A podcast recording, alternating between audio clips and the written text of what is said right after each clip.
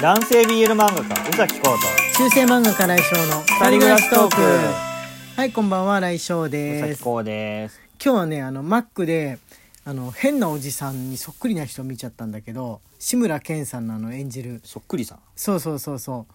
あのどっかの別に変なおじさんじゃないんだだと思うよ、うん。普通のおじさんだと思うんだけどもうあの首から上が志村さん演じる変なおじさんと類似しすぎて。首から上だけなの？そう首から上だけ類似しすぎていてあれあれ罪深いなとか思っちゃった。あのヘアスタイルと顔の風貌でなってしまったおじさんって変なおじさんっていう風に思われちゃうじゃん。首から上だけで思われるのは悲しいね。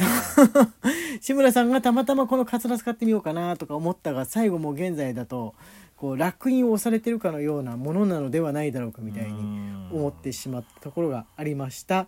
じゃあお便りの方を読んでいってみようかと思いますのでこうくんぜひよろしくお願いします。富代よはいり元気の玉おいしい棒。富代さんありがとうございます。FTM だと職場にカミングアウトしてからできる仕事がなさすぎて辛いです。できないというかできるのにやらせてもらえないということが多いですもともと女性だからこそな仕事で上層部から見て管理上リスクを感じるというのは理解できます。ですが何がダメなのかわからない業務も制約されています。出勤はしているものの雑用ばかり実質無職です。それなのに更衣室もトイレもまだ女性陣と同じところを使っていて周りの職員にはカミングアウトは待ってと言われ矛盾を感じ正直モヤモヤが止まりません。2つ目の診断書が出たらまた考えましょうと上司から言われましたが問題を先送りにされているようにしか思えません。愚痴になってしまってすみません。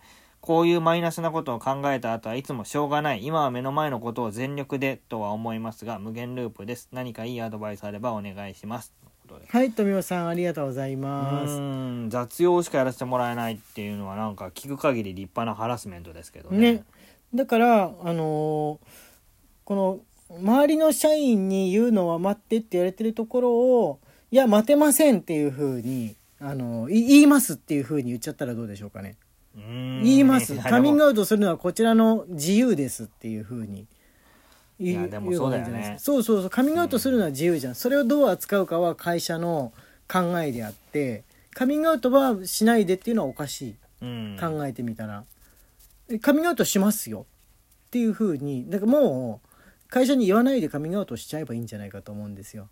うーんでもさうん、これじ実際に仕事を回してくれないぐらいにうん、パワハラな上司なわけじゃないですか、うん、そこでカミングアウトを待たずにやっちゃうと後が怖くないですか？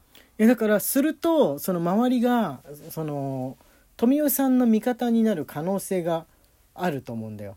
ああなるほど。うん、だからしないでいれば抑えていられるわけだけどカミングアウトしちゃったところを上司がこうそそういうの困るみたいに言ったら上司が悪役に回ることになるわけじうゃん。ん周りの人たちのその「えそういうのは自由じゃないですか」みたいに言ってくるお友達たちの力を得られちゃうわけだから富代さんが。だから上司は止めてるんじゃないかと思うんだけど、うん。どうなんでしょうう、ねん、なんか富代さんが味方を固めていくのがいいと思うんだわ。え味方を固めていくのはうん。いい手段ですね、そうそうそうそう。カミングアウトをしちゃダメって言われて困ってるんだっていうことを周りにカミングアウトしてしまってもいいんじゃないかと思います。俺はね。でないと無理そこの上司のとこだとね。無理ずっと待たされて定年まで行っちゃうから。うんうん。カミングアウトはしていいものっていうことをまず心に富代さんが置いていいんじゃないかと思います。誰しもはしていいもの。制約されるものではないものっていうふうに思ってください、うん。はいじゃあ次こちらお願いします。にゃんこんゆより元気の玉おいしい棒にゃんこんゆさんありがとうございます。翔先生こうくんこんばんは。先日実家に帰った時にやっと気まぐれオレンジロードを読み返せました松本泉先生がおいなお亡くなりになってショックでしたが久しぶりの懐かしいストーリーに癒されました。そそしてそこでなんとストップひばりくんの広告を発見。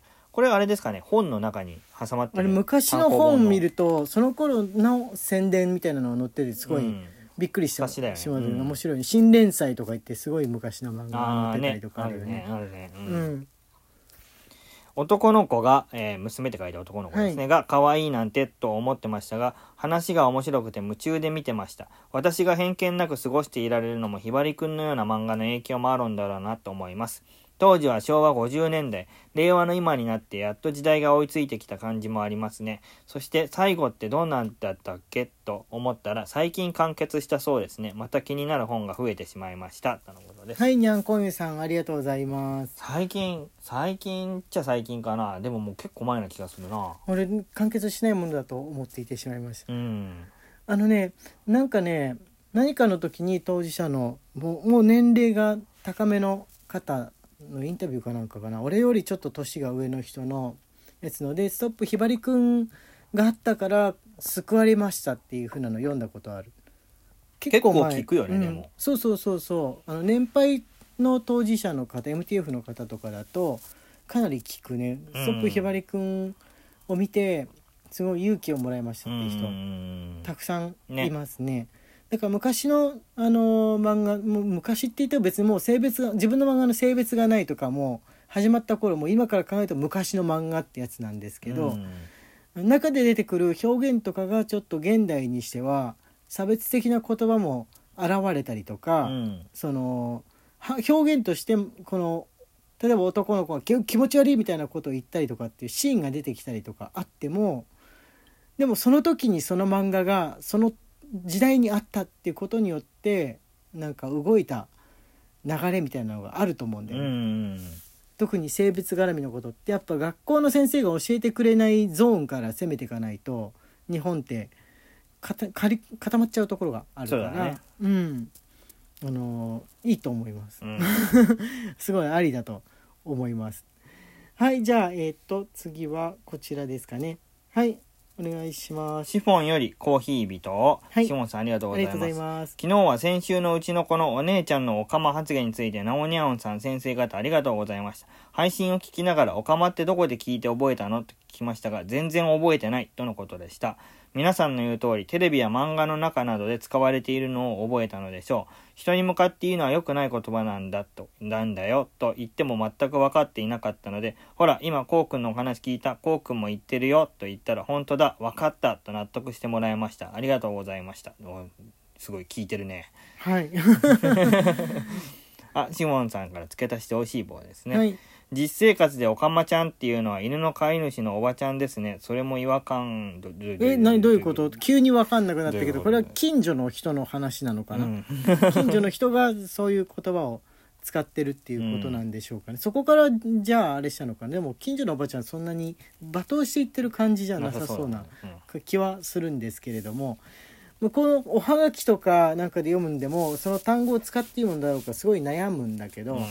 あのまそのそれを省いちゃうと結局わからないまんまみたいな、うん。今そのワードが問題だってことすらも分かんないままみたいになっちゃうかなと思ったからあえて読むかなと思ったんですが、まあ、時が経っていけばそのその言語を使うこと自体が法律で禁止されるみたいになっていったりとかもあんのかなとか思いつつも読みました。思いつつも読みましたんであのピリピリ型の方そういうお便りの会があっても怒らないでね。怒らないでね。ワードをもう一切出すなみたいな感じでね。怒る人は怒るからそういうの本当にねみんな怒る人は本当にワード出てきただけで怒るってことを思った思った上でよろしくお願いしますよ。お便りでくださることもよろしくお願いしますよ。やでもね僕もねオカマって言葉そろそろ使うのをもうやめようよっていう運動を起こしたい派ですわ。ででその言葉を聞いたことによってあそういう悪口があるのかしめしめ仕入れたぞ新しい悪口をみたいな風になったりするってこうん。のどうしていいのこれ。どうしていいかわからないループだと思ってるんですけどねはいじゃあ次こちらのお便りお願いします C のみより指ハート C のみさんありがとうありがとうごございますざいます新井先生、宇崎先生、いつも癒しをありがとうございます。今朝は疲れが残ってて元気が欲しくて朝からラジオトーク聞いてます。先日お送りしたリアルプレゼントは本日出版社さんに届く予定です。先生宅へ届くまで今しばらくお待ちください。届きました。はいあの届い届いたよっていうお知らせの方を昨日早速しちゃって、えーこの送りましたよっていうやつをね読むの読み損なってたんで、読ませていただいたんですけど日数にして別に本当に2日とかそんなぐらいなんで出版社さんが本当早く転送してくれたんだなっていうふうにうん。思います、ありがとうございますね。ありがとうございます。あのもう毎日楽しみにいただいております。濃厚なブラウニーで。はい。じゃあ次こちらの、えーお便りお願いします。きなさより美味しい棒コーヒービートきなささんありがとうございます。ありがとうございます。こんばんは。毎晩楽しませていただいております。今日漫画学科音中で羽賀和夫先生とマリー・キュリーをお送りしました。見ていただけたら嬉しいです。羽賀先生のは虫だらけなのでこう先生にはおすすめできませんが。いや僕ねあの写真とかで見る分には虫全然大丈夫です。むしろ好きだったりするうんことすらあるよね、そうそう。虫自体は見たりとか描いたりする絵で描いたりとかするの全然好きなんですよ。ああ人によってねもう絵でもうダメって言って課題であの描かなきゃいけなかったりするともう本当もう目半分つぶりながら描いてるみたいな生徒とかもいる確かに。うんうん。秋名さん漫画学科音中でってことは自分の職場の漫専門学校に送ってくれたってことですね。もしかしてあのそういうことご自分の絵本を、あありがとうございます。多分あの学校の人が受け取ってくれると思いますので。不思議なんですけど僕、はい。虫ね本当に近づいてくんなとは思ってるんですけど 描いたりとかね写真で見る分には全然大丈夫です。あどんあなのでも。なんか美しさすら美しさすらあるよね虫ってなんか独特の美しさがあると俺は思うんですけれども。来ると怒るけど。来るとね近ずうずうしいのは近いんじゃないみたいな感じで 怒ってるとこもあるよね。でえっ、とぶどうりさんからコーヒー微糖とえっ、とあと、えー札幌の男魔女タロット占い師の吉野さんから、えー元気の玉と、えー、美味しい棒ですね。いただいております。ありがとうございますというわけで時間がちょうどやってまいりましたので、えー最後に、えー土曜日のライブ配信の宣伝だけして終わりますからね、はいはい。えー土曜日に21時から、えーライブ配信今週もありますのでぜひ皆さんいらしてください、えーというわけで、えー今日はこれぐらいにしましょう。中世漫画家来翔と男性 BL 漫画家うさきこうの二人暮らしトークでした。ツイッターのフォローと番組のクリップもよろしくお願いします。まはいまた明日ねまいって言っちゃった